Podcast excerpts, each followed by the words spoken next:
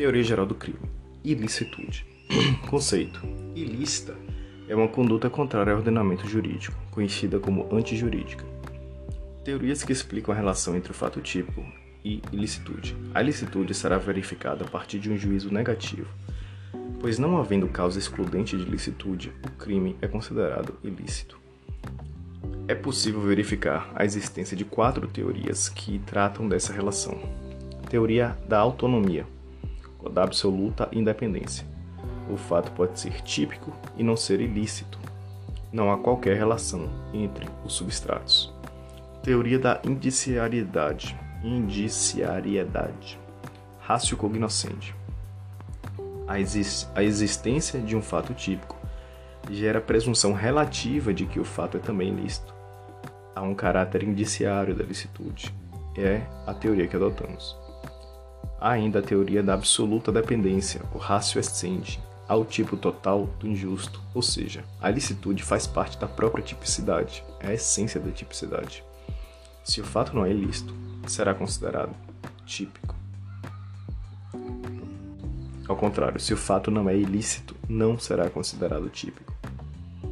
Teoria dos elementos negativos do tipo. O tipo penal é composto por elementos positivos e negativos. Os positivos são explícitos, enquanto os negativos são implícitos. Como dito, o Brasil adotou a teoria da indiciariedade raciocognoscente. Consequência: uma vez demonstrado que o sujeito praticou o fato típico, caberá à defesa demonstrar que o réu praticou a conduta amparado por uma causa excludente de ilicitude, pois há presunção de ilicitude na sua conduta. Observação: a Lei 11.690 de 2008 flexibilizou a teoria da indiciariedade, indicando que o juiz absolverá o réu caso tenha fundada dúvida sobre a existência de circunstância que exclua o crime ou isente o réu de pena. Alteração feita no artigo 386, inciso 6 do Código de Processo Penal. Causas excludentes da ilicitude, também chamadas de discriminantes, estão descritas no artigo 23 do Código Penal. São elas: o estado de necessidade, a legítima defesa, o estrito cumprimento do dever legal e o exercício regular de direito. Não se trata de causas exaustivas, pois o próprio Código Penal traz hipótese, como o do aborto justificado no artigo 128. Inclusive, há causas de justificação extralegais, como consentimento do ofendido. Estado de necessidade. Conceito retirado do artigo 24 do Código Penal. Considera-se em estado de necessidade quem pratica o fato para salvar para salvar de perigo atual, que não provocou por sua vontade e nem podia de outro modo evitar, direito próprio ou alheio, cujo sacrifício nas circunstâncias não era razoável exigir-se. Requisitos do estado de necessidade: perigo atual. A discussão se o perigo iminente seria elemento possível do estado de necessidade. Damásio entendia que basta o perigo iminente, pois não se poderia exigir que o agente aguardasse que o perigo iminente se tornasse atual. Quanto à existência do perigo, estado de necessidade se classifica em estado de necessidade real e estado de necessidade putativo. Outro requisito: perigo não causado voluntariamente pelo agente. A voluntariedade, segundo a doutrina majoritária, se refere àquele que causou dolosamente o artigo. O causador culposo poderá agir em estado de necessidade. Mirabete, porém, discorda.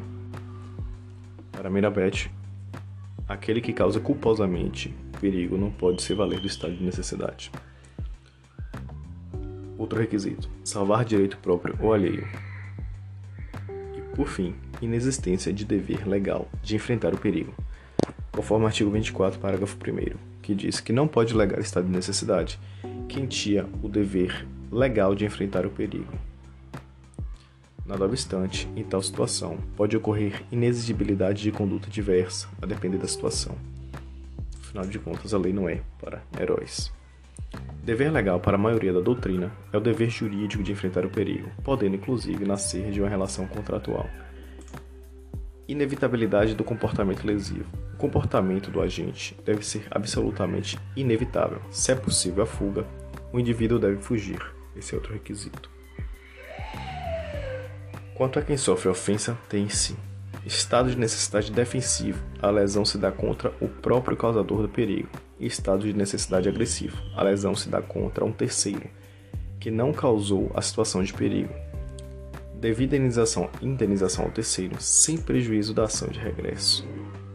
Nesse, no caso do estado de necessidade agressivo, aquele que sofreu o dano causado por quem atuava em estado de necessidade terá direito de indenização, e o causador do dano tem direito de regresso a quem causou o perigo.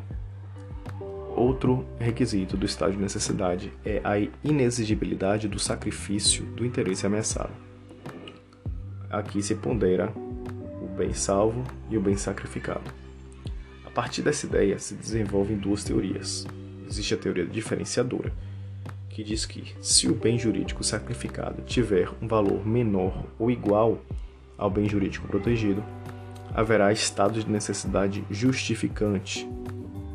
Contudo, se o bem sacrificado tiver valor maior que o estado, maior que o bem protegido, é possível estado de necessidade exculpante, excludente, portanto, de culpabilidade.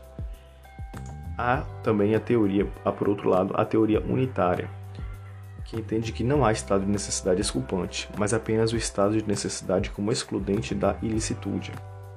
Sendo o bem sacrificado mais valioso do que o bem protegido, para a teoria unitária, deverá o indivíduo responder pelo crime, mas haverá uma causa obrigatória de redução de pena, de um terço a dois terços, conforme o parágrafo 2 do artigo 24.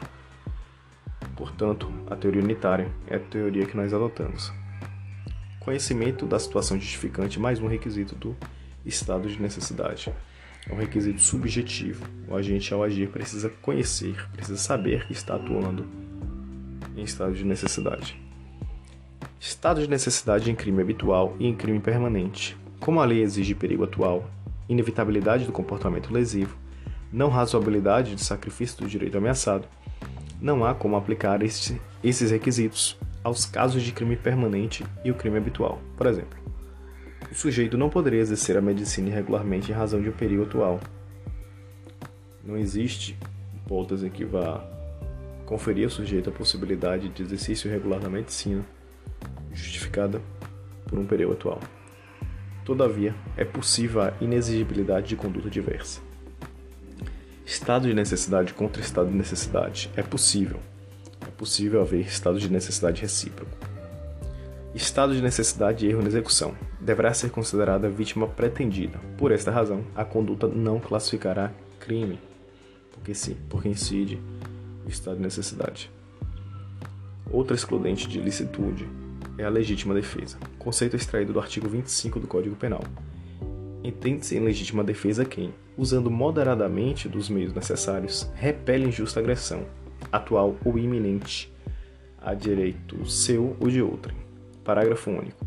Observados os requisitos previstos no caput do artigo, deste artigo, considera-se também legítima defesa o agente de segurança pública que repele agressão ou risco de agressão à vítima, à vítima mantida refém durante a prática de crimes. Requisitos da legítima defesa. Primeiro, agressão injusta. Agressão é uma ação ou omissão humana Injusta é uma ação contrária ao, ordenamento, ao direito e ao ordenamento jurídico. Não se exige a fuga do local, como dos dissessos, como exige a, o estado de necessidade. A legítima defesa independe da consciência do agressor, ou seja, o inimputável pode ser agressor injusto e haver uma legítima defesa contra este indivíduo. O provocador da injusta agressão poderá agir em legítima defesa, provocador da agressão não pode invocar a legítima defesa quando provoca a agressão injusta com o intuito de valer-se de legítima defesa. É o caso aqui do amante que envia mensagem ao marido da esposa dizendo que em tal horário, em tal dia, estará com a esposa do marido.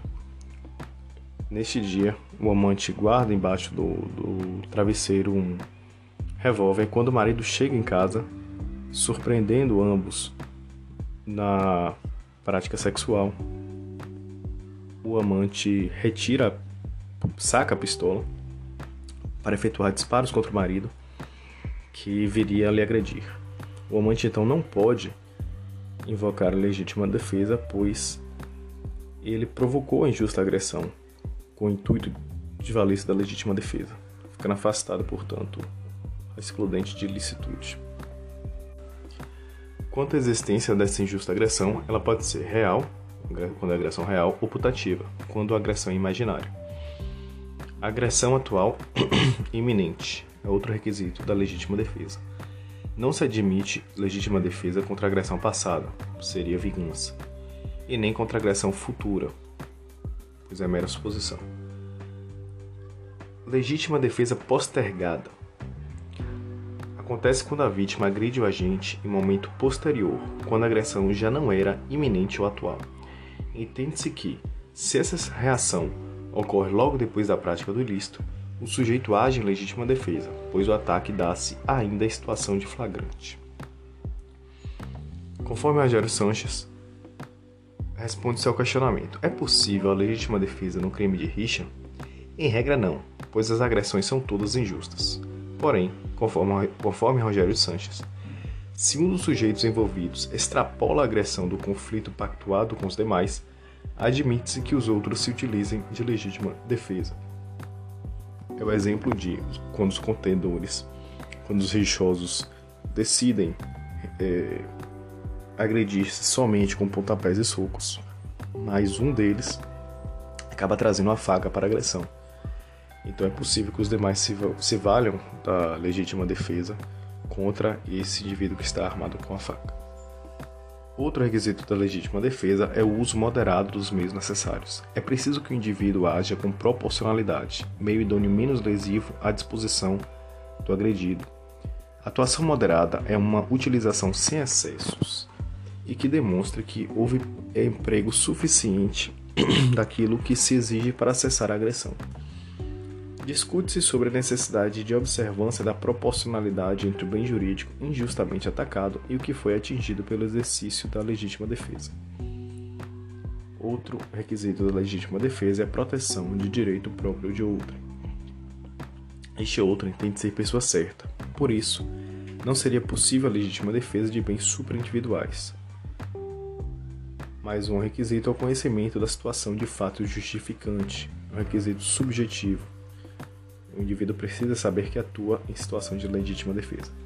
Para Roxanne, não cabe legítima defesa se estivermos diante de uma tentativa inidônea. crime possível.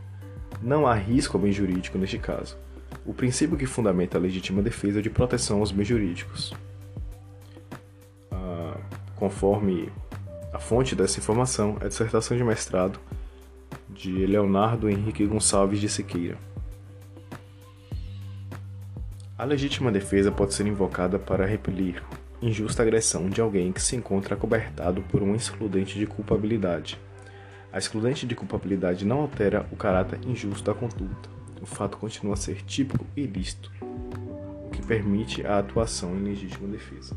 Legítima defesa e erro na execução. Havendo erro na execução ocasionado ocasionado pela legítima defesa, a vítima que foi acertada por erro na execução será considerada como um agente criminoso vítima virtual, de modo que não estará configurado o crime.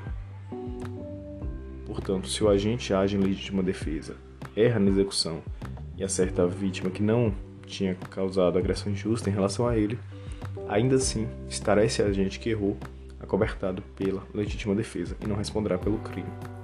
Legítima defesa recíproca não é possível. Uma das agressões será justa. Então faltará um dos requisitos para outra, para outra agressão ser, ser considerado como legítima defesa. Legítima defesa sucessiva ocorre quando o agredido age com excesso, dando aporte à legítima defesa sucessiva. Portanto, é possível legítima defesa sucessiva. Portanto, a agressão injusta, o agredido age com excesso e o agressor original pode então agir com legítima defesa sucessiva, legítima defesa para se defender do excesso do agredido original. Legítima defesa real contra legítima defesa putativa é possível. Legítima defesa putativa recíproca também é possível. Estrito cumprimento do dever legal. Conceito: o indivíduo age em estrito cumprimento do dever legal. O dever legal que fundamenta essa discriminante decorre da lei, mas de lei em sentido amplo. Observe, observação: para Zaffaroni, o estrito cumprimento do dever legal é excludente de tipicidade, falta antinormatividade, pois, como já falamos, ele adota a teoria conglobante da tipicidade. Requisitos do estrito cumprimento do dever legal: lei em sentido amplo e elemento subjetivo. O indivíduo deve saber que age no estrito cumprimento do dever legal. Exercício regular de um direito. A propósito o, do devido do estrito cumprimento do dever legal. O agente que age em ordem não manifestamente legal de autoridade hierárquica não age em estrito cumprimento do dever legal, mas atua com causa excludente de culpabilidade. Veremos a seguir. Exercício regular de um direito. Conceito: a conduta facultada ao cidadão comum. Requisitos: exercício regular de um direito, mais elemento subjetivo. O indivíduo deve ter conhecimento de que age no exercício regular de um direito. Ofendículos: é o aparato pré-ordenado para a defesa do patrimônio, como por exemplo os cacos de vidro no, nos muros ou pontas de lança no portão.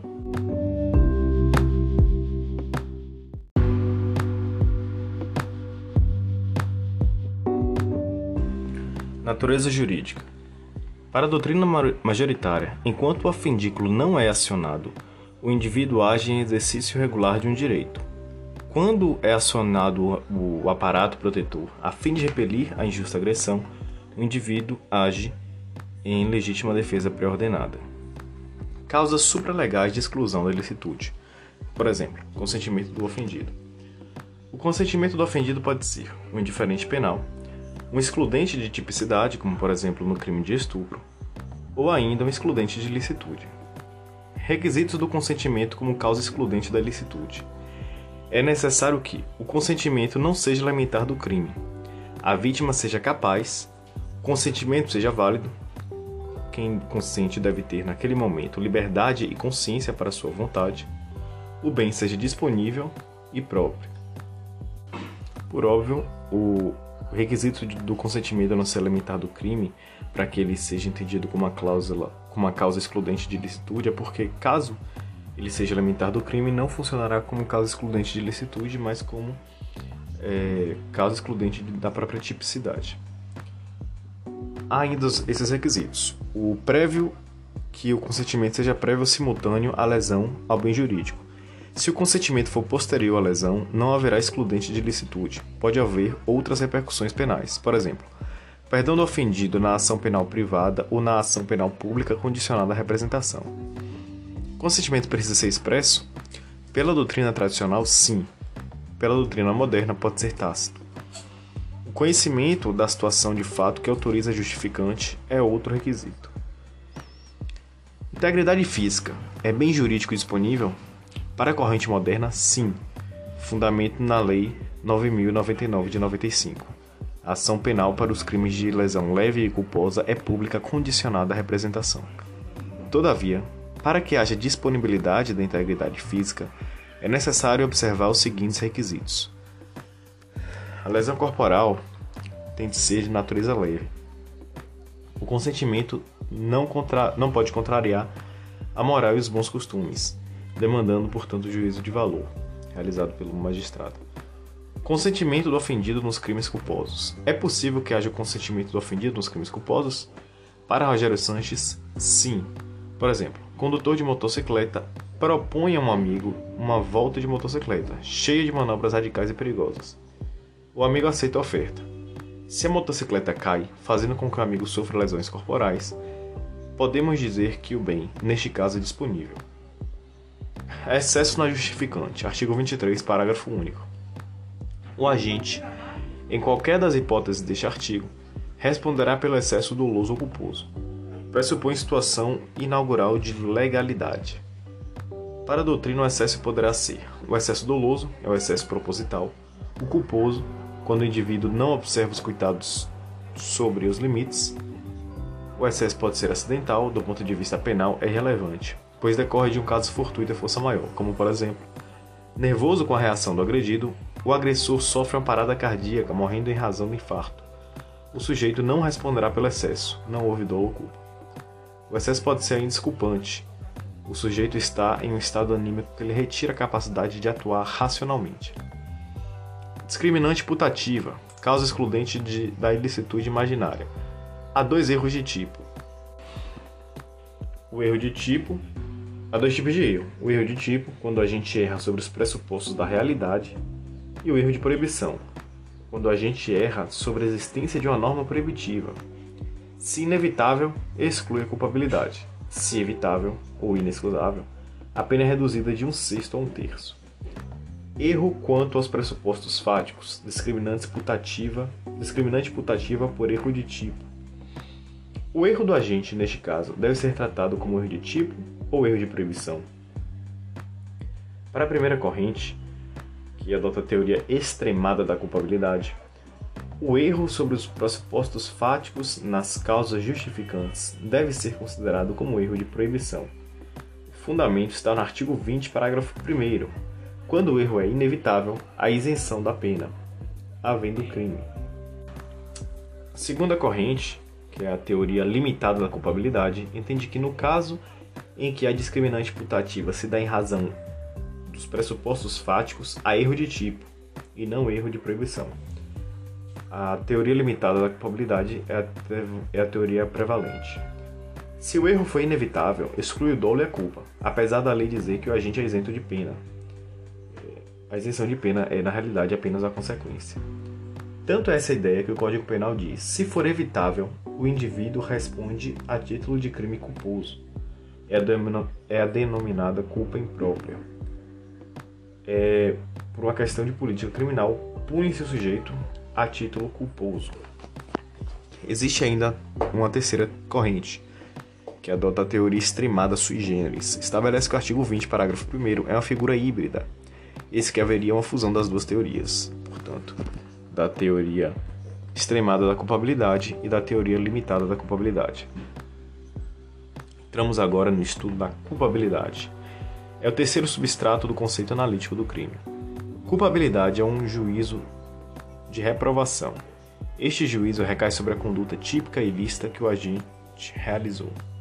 Observação: para o conceito bipartite de crime, a culpabilidade seria um pressuposto de aplicação da pena e não um substrato do conceito de crime. A reprovação advém da possibilidade que o autor tinha de atuar conforme o direito, tendo optado livremente por se comportar de maneira contrária ao ordenamento. Teorias da culpabilidade. Temos três: a teoria psicológica da culpabilidade, a teoria psicológica normativa e a teoria normativa pura. Para a teoria psicológica da culpabilidade, a culpabilidade consiste na relação psíquica entre o autor e o resultado. Confunde-se com dolo e culpa.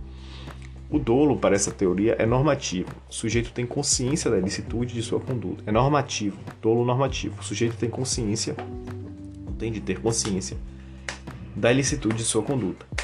No caso da teoria psicológica da culpabilidade, a imputabilidade é um pressuposto da culpabilidade, não sendo um elemento dela. Quanto à teoria psicológica normativa, a culpabilidade possui um caráter psicológico, sendo dolo e culpa elementos da culpabilidade e não mais espécies. Juntamente com o dolo normativo e a culpa, também é necessário que o agente tenha imputabilidade e que haja exigibilidade de conduta diversa. Já a teoria normativa pura ou extremada é composta dos seguintes elementos: a culpabilidade seria composta de imputabilidade, exigibilidade de conduta diversa, potencial consciência da ilicitude. O dolo e culpa migram para o fato típico, tornando o dolo natural. A conduta é normativa, pois não há qualquer elemento psicológico na culpabilidade. A teoria adotada no Brasil é a teoria limitada da culpabilidade. Teoria da co-culpabilidade. O Estado tem parcela de responsabilidade nos fatos realizados por criminosos que não tiveram acesso à escola, à saúde, à oportunidade e assim trilharam o caminho do crime. O Código Penal não adota expressamente a teoria da co-culpabilidade.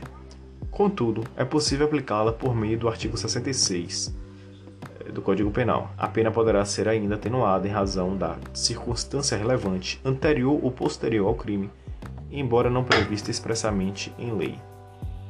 Co-culpabilidade às avessas significa uma maior, uma maior reprovabilidade do comportamento do sujeito que teve todas as oportunidades. é uma crítica contra a seletividade do direito penal, ao abrandamento no tocante aos delitos praticados por pessoas com alto poder econômico social, por exemplo, o pagamento de crédito tributário que extingue a punibilidade. Outra crítica: o sistema é feito de maneira a se mostrar mais gravoso para as pessoas com menores condições. Por exemplo, lei de contravenções penais, que torna a infração penal a vadiagem a mendicância. O magistrado, quando da dosimetria da pena, pode consider poderá considerar um maior grau de reprovabilidade na conduta do agente, se houver algo específico, mas não poderá considerar a culpabilidade às avessas como agravante, por falta de previsão legal de um agravante genérico não especificado. Afinal de contas, o rol de agravantes previstos no Código Penal é taxativo. Qual culpabilidade do autor ou qual culpabilidade do fato? Doutrina alemã. A culpabilidade é do autor ou do fato? Prevalece na doutrina que o direito penal brasileiro adotou a teoria, adotou a culpabilidade do fato. Apesar de o objeto da censura ser o agente, ele é censurado pelo que fez, não pelo que ele é. Elementos da culpabilidade. São elementos da culpabilidade a imputabilidade, exigibilidade de conduta diversa e a potencial consciência da ilicitude. Imputabilidade é a capacidade de imputação do sujeito ser responsabilizado pelos seus atos. São dois os elementos que devem estar presentes para que o sujeito tenha imputabilidade: o elemento intelectivo, que é a consciência do caráter ilícito do fato, e o elemento volitivo, a vontade de praticar o fato, dominando a sua própria vontade. Ou seja, ele tem consciência do caráter ilícito do fato e é capaz de dominar a sua vontade. Critérios de imputabilidade: critério biológico leva-se em conta apenas o desenvolvimento mental e a idade do agente. Critério psicológico. Considera-se apenas se o agente, ao tempo da conduta, tinha capacidade de entendimento e de autodeterminação. E o critério biopsicológico. Considera-se inimputável aquele que, em razão de sua condição mental, doente mental ou desenvolvimento mental incompleto, era, ao tempo da conduta, inteiramente incapaz de entender o caráter ilícito do fato ou determinar-se de acordo com este entendimento. No Brasil, a imputabilidade em razão da capacidade mental do agente adota o critério psicológico, como se lê no artigo 26 do Código Penal. O critério biopsicológico, como se lê no artigo 26, é inimputável ao agente que, por doença mental ou desenvolvimento mental incompleto ou retardado, era, ao tempo da ação ou da omissão, inteiramente incapaz de entender o caráter ilícito do fato ou de determinar-se de acordo com esse entendimento. Por isso é que, se o sujeito, mesmo que acometido por doença mental, praticar o crime em momento de lucidez, haverá imputação do delito a ele. Inimputável, salvo se for menor de idade, será denunciado e processado, mas não será condenado e sim absolvido. Supondo-se que o agente tenha cometido fato análogo ao crime, receberá uma sanção penal, uma medida de segurança é a chamada absolvição imprópria. Já o semi-imputável, no artigo 26, parágrafo único, diz que se o agente, em virtude de perturbação ou saúde mental, ou por desenvolvimento mental incompleto ou retardado, não era inteiramente capaz de entender o caráter lícito do fato ou de determinar-se de acordo com esse entendimento, terá sua pena reduzida de um terço a dois terços. Porém, é possível que o magistrado perceba que, para ele, é mais indicada a medida de segurança. O juiz poderá substituir a pena por medida de segurança, mas ainda assim a sentença continuará sendo condenatória. Atenção, somente deve ser pena ou medida de segurança, e não pena e medida de segurança. Afinal, afinal de contas, esse sistema é o vicariante, o unitário. O Brasil não adota o sistema do duplo binário, ou falando de forma melhor, o sistema que permite a aplicação de ambas as penas, tanto a pena de privativa de liberdade quanto a medida de segurança, é, a, é o sistema do duplo binário, que não é adotado pelo Brasil. No Brasil se adota o sistema vicariante unitário, portanto, só é permitida a aplicação da pena ou da medida de segurança. Imputabilidade em razão da idade. Artigo 27 do Código Penal. Os menores de 18 anos são penalmente inimputáveis. ficam sujeitos às normas do Estatuto da Criança e do Adolescente. Critério biológico: a presunção absoluta de desenvolvimento mental incompleto. O sujeito alcança a maioridade no primeiro minuto do dia em que faz aniversário de 18 anos. Inimputabilidade em razão de embriaguez. Embriaguez é intoxicação causada pelo álcool ou uma substância que tem efeitos análogos ao álcool. A embriaguez pode ser classificada como não acidental ou acidental. Embriaguez não acidental, causada voluntariamente ou culposamente. Embriaguez voluntária, o sujeito tem a intenção de se embriagar. Na culposa, o indivíduo se embriaga por negligência ou imperícia. A embriaguez voluntária e a culposa podem ser completas ou incompletas. Sendo completa, retira do sujeito a capacidade de entendimento e de autodeterminação enquanto a incompleta apenas diminui a capacidade de entendimento e de autodeterminação.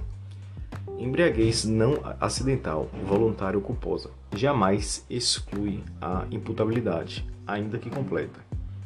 Nessa hipótese, o Código Penal adota a teoria da axio libera in causa. Embriaguez acidental, causada por caso fortuito ou força maior, poderá ser completa quando então haverá isenção de pena, conforme o artigo 28, parágrafo 1, ou incompleta. A pena do agente será reduzida de um terço a dois terços, conforme o parágrafo 2 do artigo 28 do Código Penal. A embriaguez pode ainda ser classificada como patológica, que é uma doença. O sujeito pode ser considerado inimputável ou semi-imputável, ou embriaguez pré-ordenada, sendo um agravante do crime. Lembrando, a embriaguez será punida mesmo quando completa. Fundamento: Teoria da axio libera em causa. O ato revestido de consciência que se dá quando a embriaguez está completa decorre de um ato com, de um ato anterior consciente. O ato anterior é o momento da ingestão da bebida alcoólica, pois o agente era livre na sua vontade. O aplicador do direito transfere para o momento da decisão da ingestão a bebida alcoólica análise sobre a existência de imputabilidade e voluntariedade, se o sujeito quis ou não se embriagar, ou seja, no momento em que ele se embriaga, ele tem o dolo de cometer o, a conduta e esse dolo é, trans, é transportado para o momento em que ele efetivamente comete, pratica a conduta. O dolo e a culpa somente serão analisados no momento originário da ingestão da bebida alcoólica. Não há responsabilidade penal objetiva mas e se, ao tempo em que o agente decidiu beber, a conduta posterior fosse imprevisível? O sujeito terá cometido o crime? Não. Trata-se de fato atípico, pois o direito penal não admite a responsabilidade penal objetiva. Imputabilidade do índio não integrado. Para Rogério Sanches, a condição do índio não integrado não gera presunção de incapacidade penal. É possível que se analise, a partir do caso concreto, que o índio não tinha potencial consciência da ilicitude. Todavia, não se pode estabelecer a priori que ele seja inimputável por ser índio. Emoção e paixão. Emoção e paixão não excluem a responsabilidade do réu. Emoção é um súbito sentimento, corrida na hora. Já, paixão, já paixão é um sentimento crônico e duradouro. A emoção poderá funcionar como um atenuante ou mesmo como uma causa de diminuição de pena, como no homicídio privilegiado. A paixão, se for uma patologia, poderá significar semi-imputabilidade ou mesmo inimputabilidade. Potencial consciência da ilicitude. Afere o sujeito, afere se o sujeito possuía condições de compreender que sua conduta era reprovável. Em regra, o sujeito desconhece a lei ou o artigo da lei, mas tem consciência de que o seu comportamento é lícito. A valoração é feita na esfera do sujeito não operador do direito, valoração paralela na esfera do profano o juiz promove uma valoração paralela, fora da sua própria, diante do profano, ou seja, daquele que não conhece o direito, o leigo. Erro, da proibição, erro de proibição. No erro de proibição, há uma causa que pode excluir a potencial consciência da licitude. Artigo 21 do Código Penal. O desconhecimento da lei é inexcusável. Todavia, o erro sobre a ilicitude do fato, sendo inevitável, isenta de pena. Se evitável, haverá redução de pena de um sexto a um terço. Erro de proibição: desconhecimento de que a conduta realizada é proibida pelo ordenamento jurídico. Para ferir se o erro é inexcusável ou excusável, A doutrina estabelece que devem analisar que se deve analisar as características pessoais do agente, sua idade, grau de instrução, etc. Espécies de erro de proibição. erro de proibição direto. O sujeito se equivoca quanto à existência de uma norma proibitiva. Erro de proibição indireto. O agente sabe que a conduta é típica, mas supõe presente uma causa, uma, uma norma permissiva. Ora supondo existir uma causa excludente da ilicitude, ora supondo estar agindo nos limites da discriminante. Portanto, ele erra ou sobre a existência de uma cláusula, de uma causa em abstrato que exclui a ilicitude ou sobre os limites dessa causa. Exigibilidade de conduta diversa é a possibilidade de agir de acordo com o ordenamento jurídico, contrária àquela ação que o agente tomou. Artigo 22. Se o fato é, é cometido sob coação irresistível ou em estrita obediência à ordem, não manifestamente legal, de superior hierárquico, só é punível o autor da coação ou da ordem. Coação moral irresistível. A coação irresistível é uma dirimente da culpabilidade. São elementos da coação moral irresistível. A coação moral, se a coação for física, exclui a tipicidade, e a coação irresistível. Se resistível, o coato responde pelo crime, mas com um atenuante, enquanto o coator, coagravante. Neste caso, o coator responderá pelo delito, pois é o autor imediato, em concurso material com crime de tortura. Constitui crime de tortura constranger alguém com o emprego de violência ou grave ameaça, causando-lhe sofrimento físico ou mental com o intuito de provocar ação ou omissão de natureza criminosa. É o artigo 1 inciso 1 a linha B da Lei 9.455. O coator responde pelo ato que o coagido praticou e pelo crime de tortura em concurso material.